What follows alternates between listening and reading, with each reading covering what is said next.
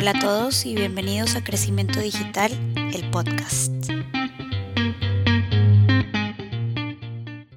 Bueno, pues quería, quería que retomemos un poquito, papá, la plática que tuvimos la semana pasada, que, que estuvimos estructurando un poquito la forma de, del capítulo, de qué íbamos a hablar y cómo iba a ser la secuencia. De las preguntas, donde estábamos tú y yo teniendo un debate amigable este, de nuestras diferentes opiniones y puntos de vista, pero queremos hablar en, específico, este episodio va a ser del rol de content marketing dentro de la estrategia digital, pero para eso tenemos que entrar a detalle primero qué es content marketing o el marketing de contenidos.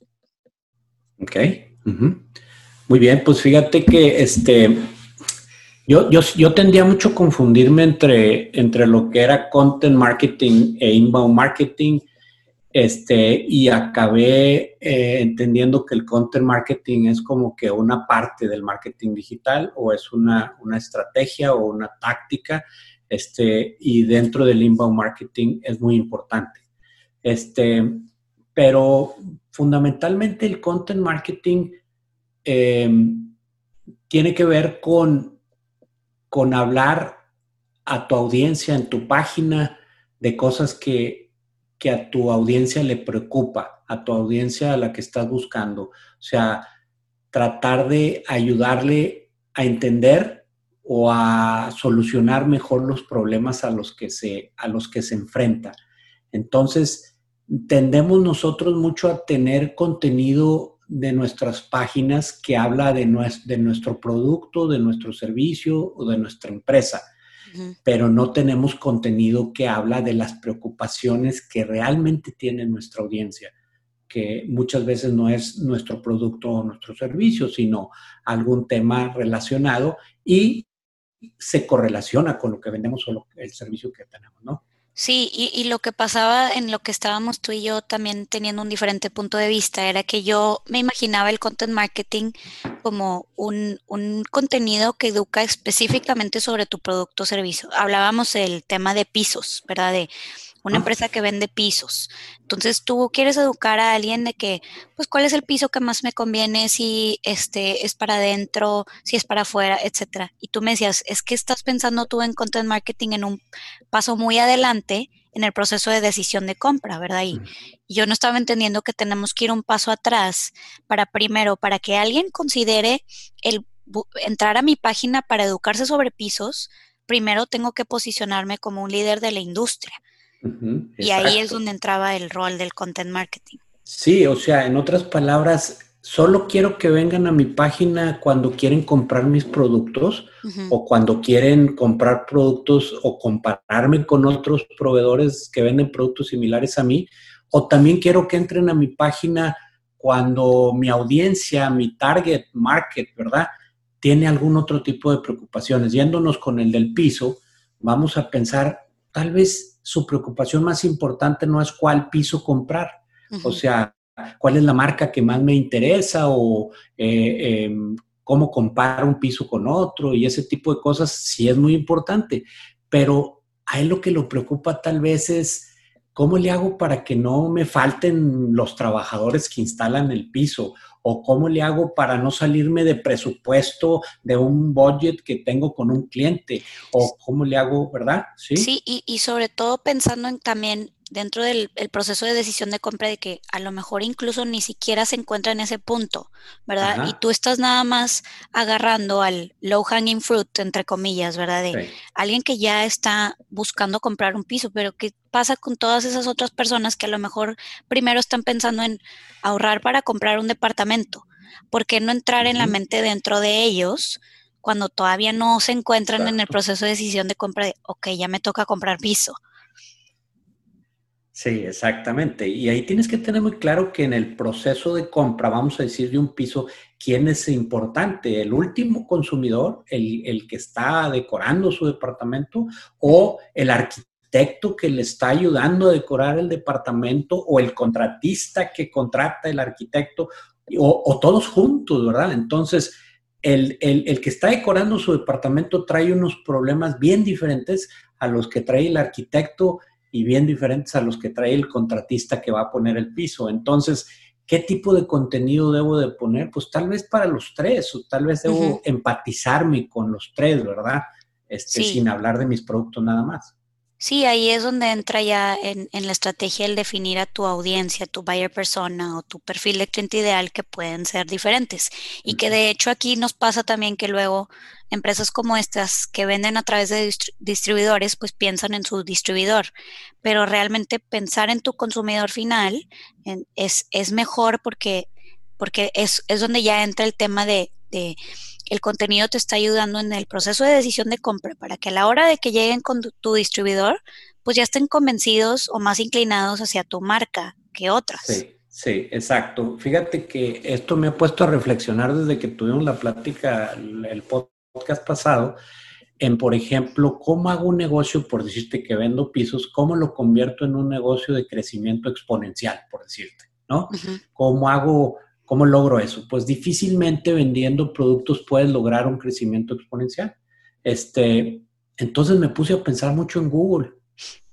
Y uno piensa en Google en términos de, su misión y de su, de su este, proceso de transformación del mundo. O sea, cuando empieza Google dice, nosotros vamos a ordenar la información del mundo. Ese es mi meta, ese es mi objetivo. No dijeron, vamos a ordenar la, información del mundo vendiendo publicidad y vendiendo este, AdWords y vendiendo AdSense. Eso vino años después, años después. Entonces, lo que les permitió ser, ser exponenciales es que todos tenemos confianza en Google de que lo que busquemos ahí no tiene un bias comercial, no tiene un bias económico, sino que están interesados, están empatizando con, con la búsqueda que estoy haciendo. Sí, son completamente imparciales. Imparciales. El modelo de negocio está como montado en, esa, en, esa, eh, en, ese proceso de transformación masiva que ellos tienen, que es ordenar la información del mundo. Entonces, tú compras publicidad porque confías en ellos, ¿no? Entonces, eh, eh, volviéndonos a los pisos, decir, bueno, ¿cómo hago para tener un proceso de transformación masiva? De las gentes que son arquitectos o los que son constructores o los que van a decorar sus departamentos. Ah, pues déjame, les ayudo a tomar las mejores decisiones, las más, este, eh, les, les, doy información de valor, los educo, les doy webinar, les doy lo que tenga que darles, que no hablen necesariamente mis productos. Y por ende, después van a decir, es que como confío en ellos, entonces voy a comprar sus productos. Exacto. Sí, y luego también estábamos platicando un poco del rol del content marketing en, en, un proceso comercial largo este, versus uno corto.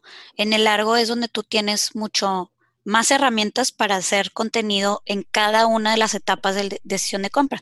A diferencia de en un proceso corto, lo que tienes que hacer es mucho el, el marketing emocional, ¿no? ¿Verdad? De, que estos productos que tengo están increíbles y así los hago y enamórate de mi marca y pues es un poco más difícil. exacto, que sea, que sea un impulso, lo que llamaba este Google, creo, el Zero Moment of Truth, ¿verdad? O sea, hay, hay, hay, hay ciclos de compra en lugar de ciclos de venta, ciclos de compra largos y ciclos de compra cortos, ¿no? Y en, en términos de, por ejemplo, decorar tu departamento, volviendo a nuestro ejemplo, eh, no es una decisión que tomas en un pasillo o vas a una casa de decoración y dices este piso o este piso, sino dices, a ver, ¿qué piso voy a poner? ¿Con qué lo voy a combinar? ¿Qué muebles voy a poner? ¿Cuál es el estilo de mi departamento? Eh, ¿Cuál es la moda en estos momentos? Y entonces, ah, déjame, le pregunto a un arquitecto y el arquitecto le pregunta al, al instalador porque de repente cómo va a ser el mantenimiento y son fáciles de limpiar, se sus, O sea, todos esos temas que van alrededor del contenido de productos, pero también del contenido de información que no tiene nada que ver con los productos, ¿no? O sea, es una combinación ahí que debemos de hacer.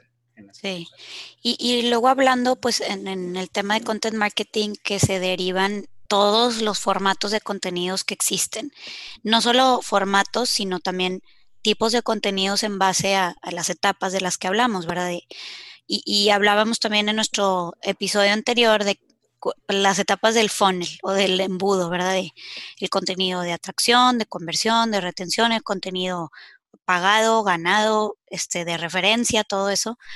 Este, y pues entrando a detalle en el diferente tipos de contenido, este, el de atracción, conversión y retención, pues pues cómo hacemos para cada una de esas etapas, quién nos puede ayudar, cómo involucramos a, los expertos realmente para hacer excelente contenido. Es, exactamente. Entonces, eh, eh, el, tipo, el tipo de contenido puede ser por etapa, por un lado, donde dices, eh, quiero, cuando alguien anda buscando, vamos a, a volver al ejemplo otra vez de los pisos. Entonces, digo, ¿cómo decorar mi casa? Pues no tiene nada que ver con pisos. O sea, yo no estoy hablando de pisos en ese momento. Simplemente quiero saber cuáles son las tendencias, cuáles son los costos, qué es lo que implica. Y entonces, si tú tienes en tu página de tu negocio que vende pisos, información de cómo tomar las mejores decisiones para decorar tu departamento y tienes un artículo y tienes un webinar y tienes una infografía y tienes este un formulario y tienes una, una calculadora y no sé qué tantas cosas puedas tener, ¿verdad? Pero, ¿no? Sí, y ahí es la combinación de, de las etapas con el formato. ¿verdad? Porque también hablábamos de que el contenido de atracción tenemos que verlo como un, como si tú fueras dueño, te dieran el poder de comprar una revista donde todos los suscriptores tienen eh, interés en leer sobre tu industria. O sea, es como si fueras dueño de la revista House o, algo así. Pues, obviamente, ¿por qué les pagas a ellos publicidad de los pisos? Sí, ¿por qué no ser tú tu propio medio? ¿Verdad? Y es cuando te conviertes tú en tu propio medio, cuando haces este contenido de atracción que dices, no tiene sentido que hable de tantas ramas tan diferentes al piso, pero a la vez, pues tiene todo el sentido del mundo.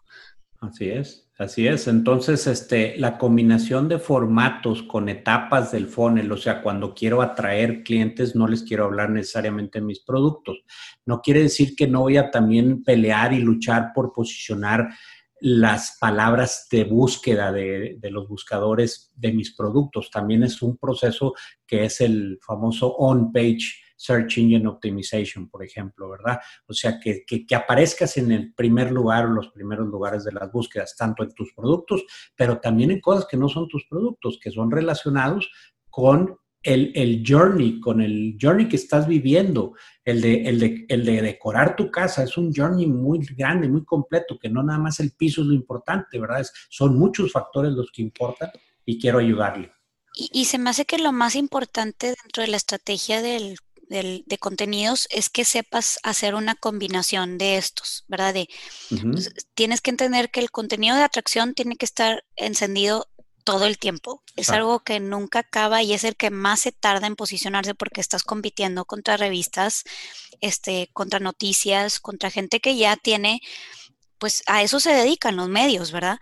Y por otro lado, tu contenido de el branded content, que era como hablábamos que ya tiene que ver más de tu producto o tu servicio, pues a lo mejor hay un, hay un nicho mucho más preciso, mucho más pequeño, que sí son las personas que van a estar buscando específicamente sobre, sobre lo que vendes, pero pues se reduce mucho esa, esa, ese tráfico, ¿no? Entonces...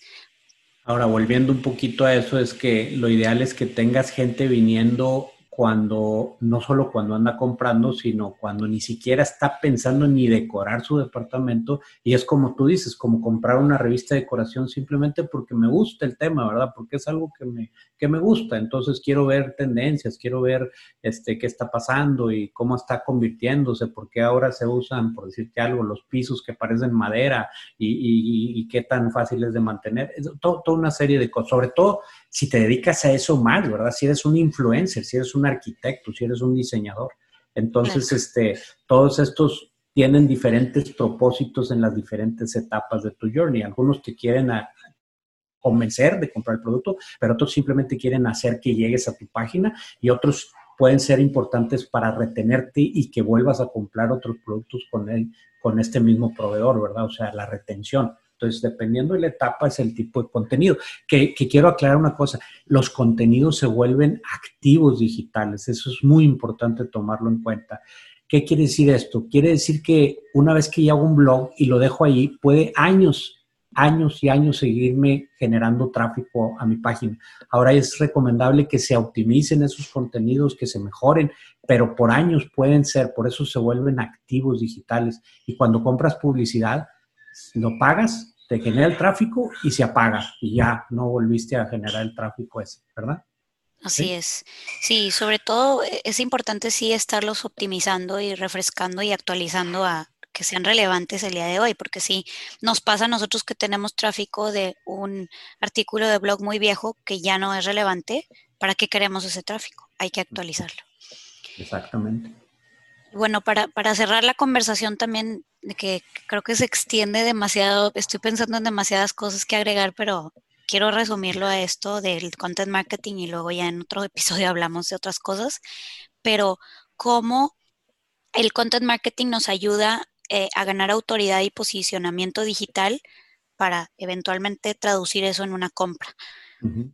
Este, pues hay, hay un concepto que desarrolló una empresa que pues después tuvo algo de problemas que se llama Moz, que desarrolló un concepto que se llama creo que se llama Domain Authority, ¿verdad, hija? Es que me confundo en Domain Authority. Y ahorita nosotros usamos otra herramienta que se llama SEMrush, que, que lo que mide es el Authority Score, que es una cosa equivalente.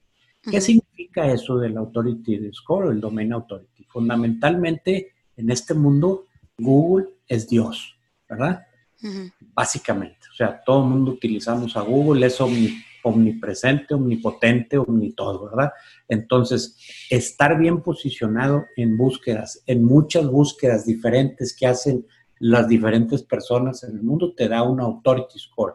Quiere decir que tu página tiene tráfico, pero aparte que está muy bien referenciada, o sea que otros te referencian o te mandan tráfico a ti y hay muchos componentes que tus redes sociales, todo lo que ocurre alrededor de esto hace un número en una escala de 0 al 100 que te da una autoridad que puedes medir. Que esa, ese, ese, ese número está compuesto, dicen que son como 200 variables las que maneja Google. Entonces, yo tengo que escoger algunos KPIs para medir esas variables, tengo que escoger 10, 20 KPIs como tráfico, como conversión, como registros, como este, cuánto se comparten tus, tus artículos, cuántas páginas ves, cuánto es el rebote. O sea, hay ciertas métricas, ¿no? Sí, que te ayudan a medirlo mejor. ¿Sí? Sí, de hecho Google lo que, lo que te va a mostrar a final de cuentas son, es en base a popularidad. O sea, si tú no sabes hacer una distribución correcta de tu contenido, por más buen contenido que tengas, por más palabras claves que hayas puesto, ese contenido nadie lo va a ver nunca, o al menos Google nunca lo va a ver.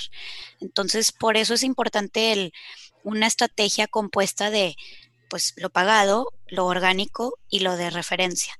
Y al mismo tiempo, pues quieres dejar de depender de lo que es externo a ti, porque si, si lo que es de referencia, a final de cuentas, tiene relevancia porque la gente va a leer ese otro medio en el cual a ti te estás refiriendo. Pero eso es lo, lo importante de tú eventualmente buscar ser tu propio medio para que los usuarios alrededor de tu industria estén ahí yendo a ti, posicionándote y dándole la autoridad a tu marca para que a la hora de comprar seas tú el top of mind algo que me dijo alguien hace mucho tiempo se me quedó muy grabado, que dice que la publicidad en Google, por ejemplo, se vuelve como una adicción, como ser adicto a la cocaína. Entre, entre más consumes, más necesitas. ¿No?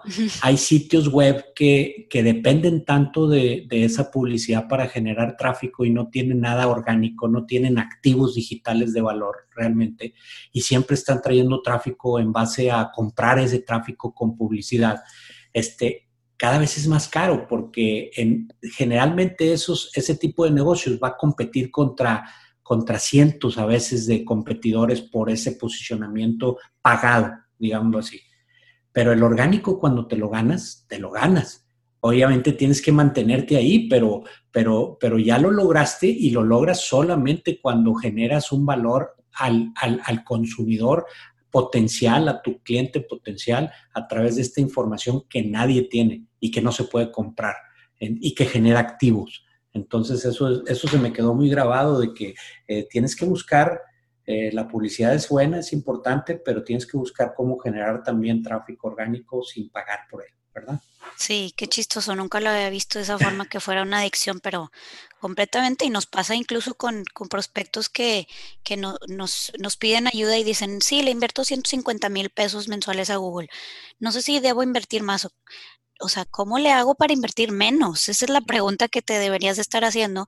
Y invertir a largo plazo, el orgánico siempre va a ser el mejor camino. Es el más difícil porque no es un resultado inmediato y siempre es lo que les cuesta trabajo a, las empresas asimilar y aceptar de por qué le estoy invirtiendo tanto tiempo y recursos y dinero y todo a algo que me toma tanto tiempo ver. Pues, ¿por qué no le apuestas mejor al futuro, verdad? En lugar de al, la respuesta inmediata. Ok.